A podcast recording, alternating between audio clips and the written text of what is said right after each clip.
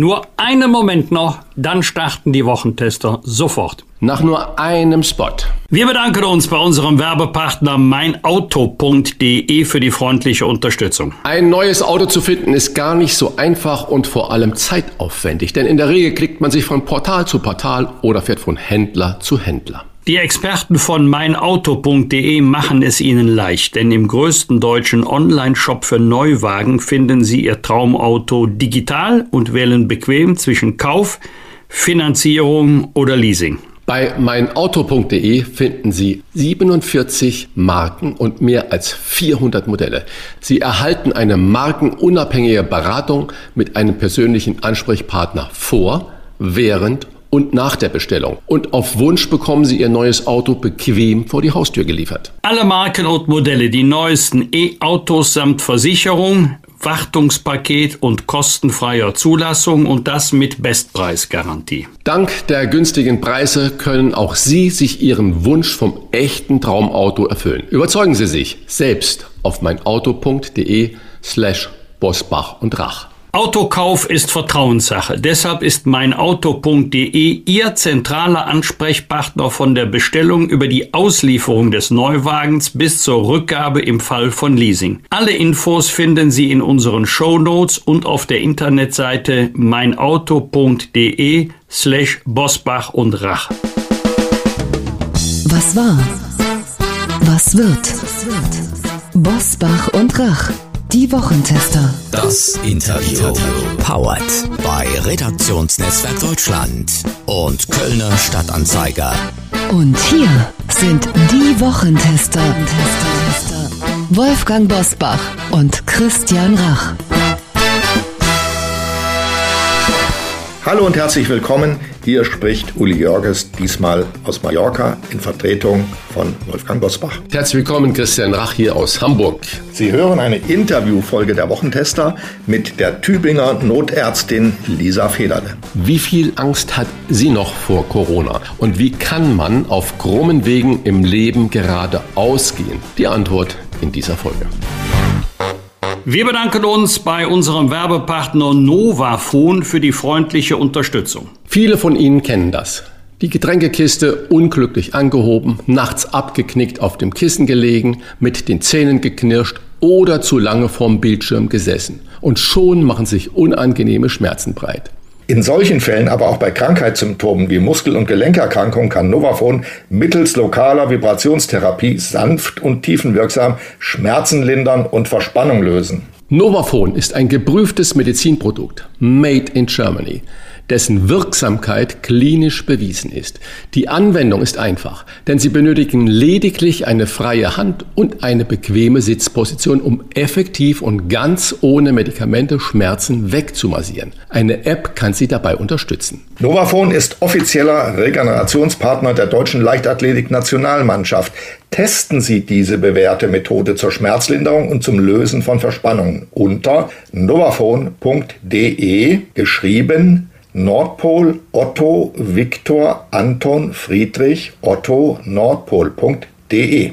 Mit dem Gutscheincode BOSBACHRACH15, alles zusammengeschrieben, erhalten Sie 15% Rabatt bei einem Mindestbestellwert von 49 Euro. Das Angebot gilt bis zum 30.06.2022. Hier noch einmal der Gutscheincode. Bosbach in einem Wort geschrieben, 15 direkt dran. Bosbach 15. Groß und zusammengeschrieben. Alle Infos zu Novafone und den entsprechenden Link zu unserem Bosbach und Rach Angebot finden Sie selbstverständlich auch in unseren Show Notes. Heute zu Gast bei den Wochentestern. Lisa Federle, die Tübinger Notärztin, wurde während der Pandemie zum Vorbild für ihren programmatischen Umgang mit Corona. Bei den Wochentestern berichtet sie über die neue Freiheit mit dem Virus und ihr bewegtes Leben. Auf krummen Wegen geradeaus, was mich bewegt und antreibt. So heißt das Buch einer leitenden Notärztin, die seit Corona ganz Deutschland kennt. Und ich meine nicht Doc Caro. Da gibt es noch die andere Ärztin zum Anfassen, die in Tübingen während der Pandemie eine rollende Teststation betrieben hat und medizinische Hilfe für Obdachlose und Flüchtlinge organisiert. Und die vielleicht auch deshalb so engagiert ist, weil sie immer für etwas kämpfen musste. Wir begrüßen bei den Wochentestern eine Frau, die lieber handelt, als ewige Debatten zu führen. Herzlich, herzlich, herzlich willkommen bei den Wochentestern, Lisa Federle. Guten Morgen, ich freue mich, dass ich da sein darf. Wir freuen uns erstmal, ja. Frau Federle, Sie sind uns in der Pandemie ja richtig vertraut geworden. Man hat Sie ständig gesehen, man hat Sie als äh, Beispiel gebracht, weil Sie besonders durch Ihre pragmatischen Lösungen im Umgang mit dem Coronavirus aufgefallen sind. Zum Beispiel mit der mobilen Teststelle der rollenden Arztpraxis. Erleben Sie nach zwei Jahren Pandemien nun auch so etwas wie ein Gefühl der Freiheit? Und zweite Frage, sind Sie erleichtert, dass jetzt die Pandemie, Corona im Moment ein bisschen aus dem Fokus der Nachrichten verschwunden ist? Also zur Freiheit muss ich sagen, natürlich bin ich ganz froh, dass es nicht mehr ganz so schlimm ist und dass ich nicht mehr so gefordert bin und auch mein Zeitplan durchaus ein bisschen Freizeit auch mal aufzeigt und die Verantwortung nicht mehr so stark ist, weil das war schon extrem. Also das habe ich ja auch mal gesagt, dass ähm, eigentlich die Corona-Zeit für mich die schlimmste Zeit war in meinem Leben mal abgesehen vom Tod meines Vaters. Da war ich schon ganz schön verzweifelt teilweise auch, weil ich gedacht habe, da sterben Menschen und die, die Regierung guckt zu. Mhm. Und deswegen anschließend jetzt die Frage, sind Sie erleichtert, dass im Moment Corona aus dem Fokus verschwunden ist? Ähm, sagen wir mal so, ich, ich bin da zwiegespalten. Einerseits finde ich es gut, dass die Menschen davon mal ein bisschen Atempause haben, weil das, glaube ich, wichtig ist. Man kann nicht in ständiger Angst leben.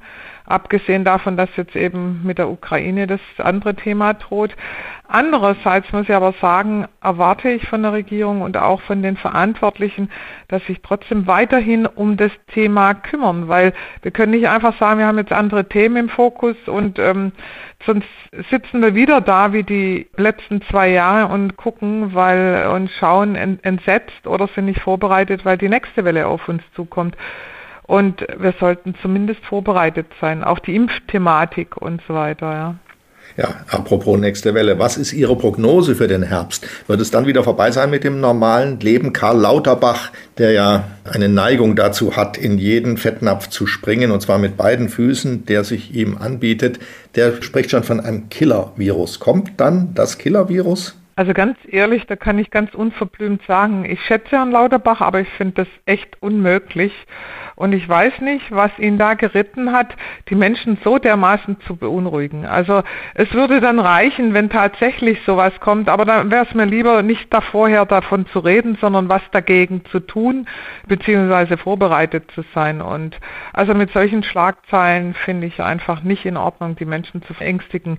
Ich habe in den letzten zwei Jahren genügend Menschen mitbekommen, die wirklich richtig Angstzustände haben wegen Corona. Nicht nur so Aussagen wie Killer-Virus verängstigen äh, natürlich die Menschen, sondern auch der politische Streit. Es wird ja jetzt zum Beispiel über Quarantäneregeln äh, gestritten. Nach fünf Tagen kann man sich ab sofort zum Beispiel in Nordrhein-Westfalen freitesten. FDP-Fraktionschef Christian Dürr hält diese Isolation generell nicht mehr für zwingend. Hat die Praxis nicht längst die politische Theorie überholt? Wie, wie erleben Sie das in Tübingen? Also auch da denke ich, dass ähm, die Menschen inzwischen, ähm, die meisten nutzen ihren gesunden Menschenverstand und bleiben zu Hause, wenn sie krank sind und wenn sie nicht krank sind, gehen sie arbeiten. Ich glaube, wir können da gar nicht mehr so viel verhüten. Also diese Quarantänevorschriften halte ich inzwischen echt für schwierig weil erstens die einen halten sich sowieso nicht dran, es wird gar nicht kontrolliert und die, die sich dran halten, die machen das so oder so, egal ob es vorgeschrieben ist oder nicht. Und dann muss man eben auch noch sehen, dass wir derzeit das Virus in einer Aktion haben, die bei weitem nicht so gefährlich ist, wie es war und dass sehr, sehr viele Menschen auch geimpft sind.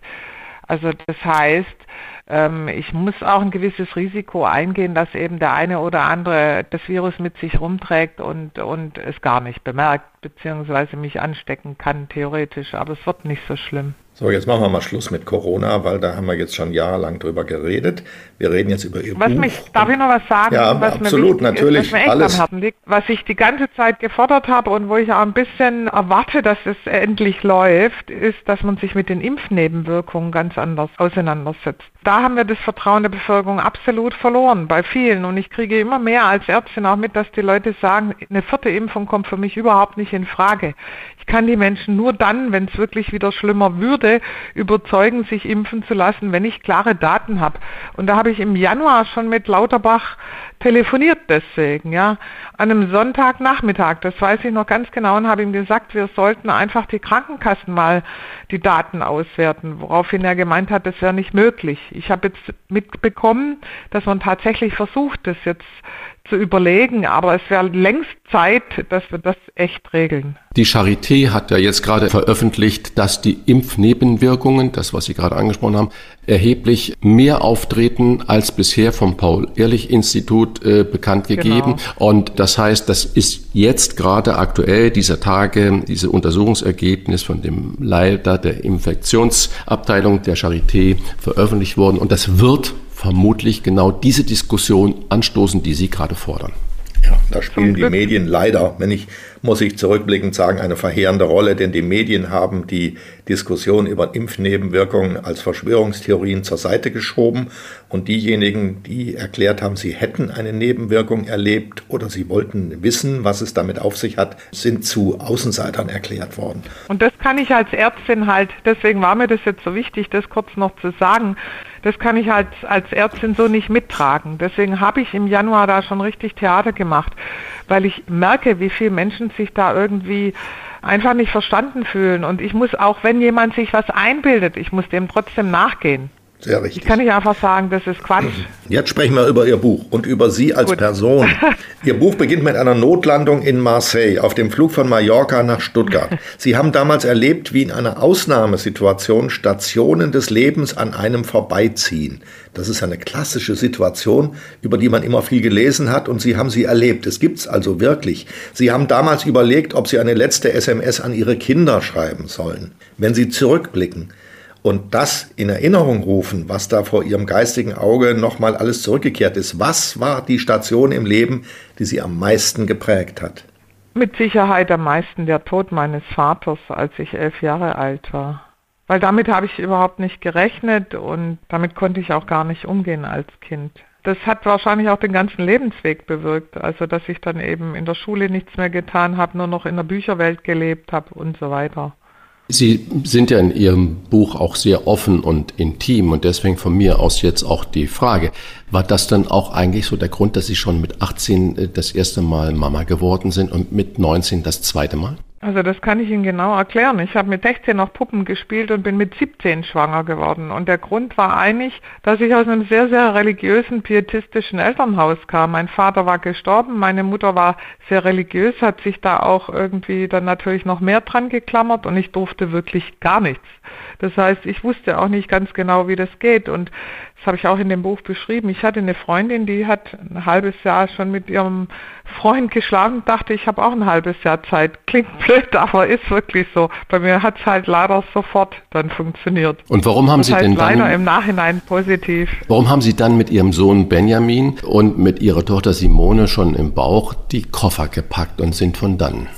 Weil ich ähm, an einen Partner geraten bin, der, äh, das habe ich am Anfang gar nicht gemerkt. Ich, Sie müssen wissen, ich komme aus einer absolut heilen Welt, bin ich gekommen, ja, aus einem Elternhaus, wo eben man wirklich begleitet wurde bei Schulausflügen. Ich durfte weder ins Kino noch auf Partys oder sonst irgendwas. Und dann bin ich an einen Partner geraten, der hat sich aber erst später bei mir herausgestellt, ich habe das gar nicht gemerkt, da war ich viel zu naiv mit 18, dass der Drogen nimmt, also dass der auch Heroin dann gespritzt hat zum Schluss. Und als ich das entdeckt habe, als ich das erste Mal gemerkt habe oder eine Spritze aus dem Strumpf gezogen habe von seinem Fuß, den er anhatte, den Strumpf, und da habe ich die Spritze entdeckt, da war ich so schockiert, und da war mir dann, fiel mir wie Schuppen von den Augen, was, in was ich eigentlich reingeraten bin. Und dann habe ich die Kinder gepackt und bin verschwunden.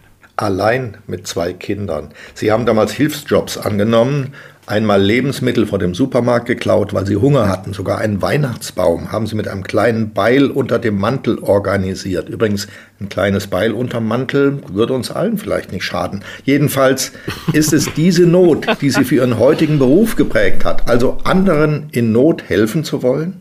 Mit Sicherheit. Also wenn Sie das die ganze Zeit beobachten, wenn Sie selber schon am Rande des Existenzminimums gelebt haben, mir hat man auch den Strom abgestellt und Sachen und das ist wirklich schwierig mit Kindern und sie sind ganz allein und haben niemand, der ihnen hilft, dann wissen sie ganz genau, wie das Leben auch anders laufen kann.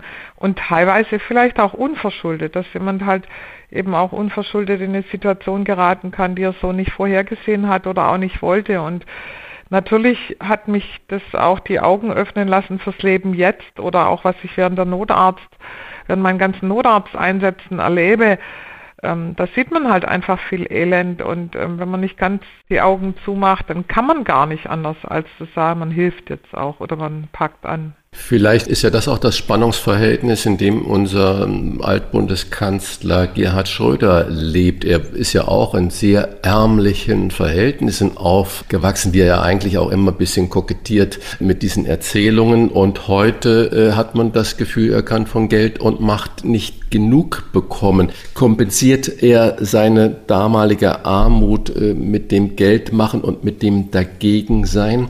Kennen Sie so ein Gefühl? Ist das so eine Sogwirkung, die da entsteht? Also ich persönlich kenne das nicht, weil ich glaube nicht, dass ich das damit kompensieren würde. Und ich kann Ihnen auch ehrlich nicht sagen, ob das bei Schröder der Fall ist. Ich frage mich manchmal, und das sage ich jetzt positiv besetzt, ob der nicht eine beginnende Demenz hat. Das ist jetzt bösartig, ich weiß. Aber das wäre noch positiv, weil ich kann nicht verstehen, dass ein Mensch in so einer Situation so agiert. Also so ein Leid sieht mit der Ukraine und dann nicht ganz klar Stellung bezieht. Ich glaube, das hat mit Geld und Armut und sonst was überhaupt nichts mehr zu tun. Es ist eine, wenn ich diese Interpretation anfügen darf, aber dann sind wir gleich wieder weg von Schröder. Es ist ein fehlgeleitetes Gefühl von Freundschaft, persönlicher Freundschaft zu Putin. Der hat ihm ja zwei Adoptivkinder beschafft die er in Deutschland nicht mehr bekommen hätte, weil er zu alt war. Der ist dem wahnsinnig eng verbunden und er will ihn nicht aufgeben. So, aber jetzt weg von Schröder und wieder zu Ihnen. Sie haben damals Ihre kleine Familie mit Kellnerjobs über Wasser gehalten, haben das Abitur nachgeholt, Medizin studiert, wurden mit 37 Ärztin und sind heute die glückliche Mutter von vier Kindern. Mein lieber Schwan, Kompliment. Und Was ist der, äh, ja, herrlich. Was ist der zentrale Rat fürs Leben, den Sie Ihren Kindern mitgegeben haben? Ich glaube, ich habe meinen Kindern keinen Rat geben müssen. Meine Kinder haben ja über Jahre immer mitgeholfen, auch im Notdienst, wenn ich die Hausärzte im Notdienst vertreten habe, also nicht Notarzt, sondern Notdienst, und haben da ganz viele Situationen miterlebt, wie es Menschen geht, die krank sind, die einsam sind, die in finanziell schlechten Verhältnissen leben, haben mich unheimlich unterstützt. Ich brauchte ja die Hilfe, die haben mir dann halt die Daten geschrieben, den Koffer getragen und so weiter. Und dadurch sind meine Kinder tatsächlich zu Menschen geworden, die alle sozial auch sehr integer sind und sehr viel mitbekommen haben. Und das sieht man ja auch in dem Buch. Deswegen bin ich auch ein absoluter Befürworter davon, dass ich sage, wirklich richtig prägen tut, ähm, beispielsweise ein freiwilliges soziales Jahr in einem sozialen Beruf. Da hat man ein ganz anderes Auge für Menschen, die in Not oder die Hilfe brauchen. Sie haben ja auch mit zwei tollen Menschen, Jan-Josef Lievers und Michael Antwerbes, einen Verein gegründet, der heißt Bewegt euch. Erstens, was ist der Ziel und Zweck dieses Vereins? Und zweitens, ist bewegt euch auch sowas wie das Motto Ihres Lebens? Ein bisschen ja, weil ich glaube, stehen bleiben ist das Schlimmste, was man kann. Bewegt euch ist jetzt mehr in dem Verein als Titel jetzt bezogen auf Sport. Das heißt, es ist entstanden in der Corona-Krise. Da habe ich mit Jan-Josef Liefers, mit dem ich ja sehr eng befreundet bin, schon seit Jahren, und mit der Anna, haben wir uns unterhalten auf Mallorca. Das war übrigens noch bevor das alles äh, mit alles Dichtmachen auf den Markt kam. Deswegen habe ich mich auch ein bisschen geärgert, dass der Jan da so falsch eingeschätzt wird. Jedenfalls haben wir uns überlegt, was können wir für die Kinder tun. Die Kinder, die eingesperrt sind in der Corona-Krise äh, über Monate keinen Sport machen konnten, damit auch keine sozialen Kontakte, damit auch keine Anerkennung, ja, weil der eine oder andere ist ja auch schlecht in der Schule, holt sich einfach die Anerkennung durch den Sport. Und noch wichtiger ist es jetzt geworden mit den Flüchtlingen. Wir haben gesagt, wir helfen den ganzen sozial schwachen Familien auch Das heißt, wir organisieren Patenschaften, wir haben ganz prominente Paten auch, oder aber wir zahlen den Sportverein oder beispielsweise jetzt haben wir für die Ukraine eine App erstellt. Die Kinder können sich bei uns melden, haben in Tübingen allein schon über 100 gemacht von der Ukraine, von den Flüchtlingen. Die haben sich bei uns gemeldet und bekommen von uns, also wir gehen dann mit denen zum Beispiel Badeanzüge oder Badesachen kaufen, Tennisbekleidung oder Basketball oder Fußballsachen. Und sie bekommen von uns das bezahlt und sie werden auch in den Sportverein gebracht, den sie sich wünschen. Also die können das bei uns ankreuzen und das funktioniert. Wir haben da 100 Kinder jetzt untergebracht und das ist echt fantastisch. Ich finde, das ist eine super gute Idee und äh, jetzt gerade ganz besonders wichtig. Warum tun sich nach Ihrer Beobachtung in Deutschland so viele Menschen schwer damit, sich zu bewegen? Warum will man immer, dass irgendjemand anderer etwas für einen tut? Ich glaube, dass wir das gar nicht mehr richtig lernen. Also zum Beispiel die Jugend lernt es ja auch gar nicht mehr so. Wir haben zwar, die Kinder haben Sport und so weiter, aber sie sitzen auch echt inzwischen viel vorm Computer, gehen nur noch mit den äh, mit Internet und sonst was um und lernen überhaupt gar nicht mehr tatsächlich Sachen selber in die Hand zu nehmen, ja. Und ich glaube, das ist ein Problem, genauso wie das Soziale. Das soziale Gewissen von den Menschen geht irgendwie, von den jungen Menschen geht verloren. Das wird überhaupt gar nicht groß geprägt, weil die mit solchen Themen gar nicht mehr so konfrontiert werden. Ja, das war halt früher ganz anders. Da ist die Oma auf dem Bauernhof einfach mit durchgezogen worden und man hat mit anpacken müssen. Man musste arbeiten. Man konnte nicht einfach nur, ein Student musste nebenher jobben gehen und all das ist in unserer Wohlstandsgesellschaft fällt das doch flach. Ja, das muss nur noch eine ganz bestimmte Gruppe. Sie sind ja nicht nur als Notärztin tätig, sondern Sie sind ja auch äh, wirklich auch in den letzten Jahren ein politischer Mensch in, in der öffentlichen Wahrnehmung geworden. Jetzt müssen Sie uns bitte noch zwei Geheimnisse verraten, so quasi als Appetitmacher für oder auf Ihr Buch. Sie schreiben, Rezzo Schlauch war mein Politikbooster. Booster ist ja in aller Worte im Moment äh, durch die Boosterimpfung. Äh, genau. Was hat er denn mit Ihnen gemacht? Wie hat er Sie denn so infiziert, so geimpft, dass Sie das als Booster genommen haben, auch wirklich als äh, Homopolitikus äh, zu agieren? Also ich war immer politisch interessiert, bin mit 18 in die SPD eingetreten, damals unter Brandt, den fand ich klasse. Und ähm, bin aber dann, habe ich irgendwann mal gemerkt, dass das nicht mehr meinen Vorstellungen entspricht. Und als ich den Retzo kennengelernt habe, hat er irgendwann mal zu mir gesagt, Lisa, du musst in die Politik. Unbedingt. Die Leute reagieren so auf dich, die hören auf dich, mach das. Ja. Wir waren ja zwölf Jahre ein Paar, das heißt, er war auch sehr, sehr viel bei uns zu Hause hat auch meine Kinder mitgeprägt und wir haben uns ständig über Politik unterhalten und das war natürlich spannend. Und dann habe ich mich eigentlich von ihm äh, so ein bisschen drängen lassen, für mich für den Gemeinderat und Kreistag aufzustellen und bin dann sofort, ich bin für die CDU dann angetreten bin dann aus der SPD ausgetreten, in die CDU noch nicht eingetreten, aber für die CDU angetreten und bin dann sofort mit den meisten Stimmen in einem grünen Nest wie Tübingen gewählt worden. Ja. Ich sage das jetzt mit dem grünen Nest, weil das hinterher mich im Landtagswahlkampf wahrscheinlich mit den Wahlkampf gekostet hat, weil da habe ich dann mit 21 Stimmen gegen den Grünen verloren und mit deswegen, weil ich das grüne Nest in der Rede gesagt habe. Ja. Und diese Rede hat der Rezzo mir geschrieben. Oh Mann. Also die hatte ich nicht mal selber geschrieben. Ja, der Rezzo ist mit den Grünen nicht mehr so ganz grün. Ja. Wie, warum sind Sie denn von der SPD zur CDU gegangen? Aber ich will jetzt keine Werbung machen. Mein Schwergewicht liegt nicht in der Politik, sondern mein Schwergewicht liegt immer auf meinem Beruf als Ärztin und ich habe immer das gemacht, was mich überzeugt, egal wie jetzt meine Partei das gesehen hat. Ich bin seit 15 Jahren oder so oder 12 Jahren Präsidentin vom DRK, Kreisverband Tübingen, also mhm. Deutsches Rotes Kreuz mhm. und habe das natürlich mit oder führe das mit und habe irgendwann mal begriffen, dass wenn ich äh, wohltätig sein will und gute Dinge tun will, muss ich auch irgendwo das Geld dafür herholen.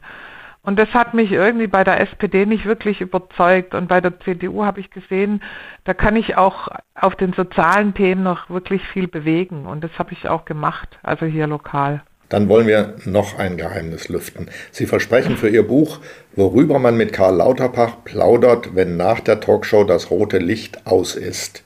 Das müssen Sie uns verraten. Plaudern Sie mit ihm oder geben Sie ihm ein paar Kopfnüsse? Also ganz ehrlich, Vor der Kamera gebe ich ihm eher dann schon ein paar Kopfnüsse. Manchmal habe ich hinterher auch zu ihm gesagt, das fand ich jetzt nicht so gut, aber meistens verstehen wir uns ganz gut. Und ich finde, er ist auch privat ein ganz passabler Mensch. Also ich finde ihn völlig okay. Ich kann auch nicht verstehen, dass er keine Frau hat, ehrlich gestanden. Irgendwo habe ich gelesen, dass er dringend eine sucht. Wissen Sie, dass er nichts mit Salz isst? Ja, das weiß ich und das. Da können Sie schon mal lange nach einer Frau suchen. Ja? also da wird mein erstes Date würde damit auch dann das erste und das letzte bleiben, ja, genau wenn so. jemand so asketisch lebt. Ja. Aber ansonsten ist er eigentlich humorvoll. Ich fand es noch ein bisschen schade, weil er mir ja in zwei Jahren jedes Mal widersprochen hat wenn ich irgendwas in Talkshows, ich bin ja oft gegen ihn eingeladen worden oder mit ihm, sagen wir es so, und er hat immer widersprochen und jedes Mal irgendwann ist genau das eingeführt worden, was ich gefordert habe, tatsächlich. Ja. Weitere Geheimnisse wollen wir nicht jetzt entlocken, sondern liebe Hörer und Hörerinnen, das entnehmen Sie bitte der starken Lebensgeschichte von Lisa Federle mit dem Titel Auf krummen Wegen geradeaus. Das ist viel mehr als ein Buch, denn es ist Mutmacher zugleich für alle, die gerne sagen, das geht nicht oder es geht nicht mehr. 300 Seiten pure Energie, sage ich mal, und Sie können übrigens an den unterschiedlichsten Stellen reinlesen. Das Buch funktioniert wie ein Kaleidoskop. Also, liebe Lisa Federle, vielen Dank für dieses kurzweilige Gespräch und vielleicht bis ganz bald mal wieder. Voller Begeisterung sagen wir Adieu. Vielen Dank. Fragen und Anregungen für Bosbach und Rach? Kontakt at diewochentester.de unser heutiger Werbepartner ist die Süddeutsche Klassenlotterie SKL. Wir bedanken uns für die freundliche Unterstützung. Was verbinden Sie mit der SKL? Millionengewinne, staatliche Garantie oder Jörg Pilawa. Volltreffer. Doch wie die SKL funktioniert, das wissen die wenigsten. Und das wollen wir ändern. Die SKL ist eine Lotterie für ganz Deutschland. Jeden Tag können Sie bei der SKL mindestens eine Million Euro gewinnen und das staatlich garantiert. Das Besondere an einer Klassenlotterie ist, dass die Gewinne von Monat zu Monat steigen. Die Lotterie nimmt also immer mehr Fahrt auf und läuft über einen Zeitraum von sechs Monaten. Das Spielprinzip, entweder Sie setzen mutig alles auf ein Los und erhöhen so den möglichen Gewinn, oder Sie setzen auf mehrere Losanteile und erhöhen so Ihre Gewinnchancen. Mitspielen ist ganz einfach. Bestellen Sie Ihr Los im Internet unter skl.de slash gewinnen und warten Sie in Ruhe auf Ihr Glück. Start der nächsten Lotterie ist am 1. Juni 2022. Deshalb ist jetzt genau der richtige Zeitpunkt, um einzusteigen. Hier noch einmal die Internetadresse für Ihr persönliches SKL-Los. skl.de slash gewinnen. Wir wünschen Ihnen viel Glück. Bitte beachten Sie, Spielteilnahme ab 18. Glücksspiel kann süchtig machen. Infos auf skl.de slash Spielsucht. Das waren die Wochentester. Das Interview mit Unterstützung von Kölner Stadtanzeiger und Redaktionsnetzwerk Deutschland. Wenn Sie Kritik Lob oder einfach nur eine Anregung für unseren Podcast haben, schreiben Sie uns bitte auf unserer Internet- und auf unserer Facebook-Seite. Fragen gerne per Mail an kontakt.diewochentester.de und wenn Sie uns auf einer der Podcast-Plattformen abonnieren und liken, freuen wir uns ganz besonders. Danke für Ihre Zeit und fürs Zuhören. Freitag 7 Uhr wieder die Wochentester einschalten. Was war? Was wird? Wolfgang Bosbach und Christian Rach sind die Wochentester. Ein maßgenau Podcast. Powered bei Kölner Stadtanzeiger ksta.de.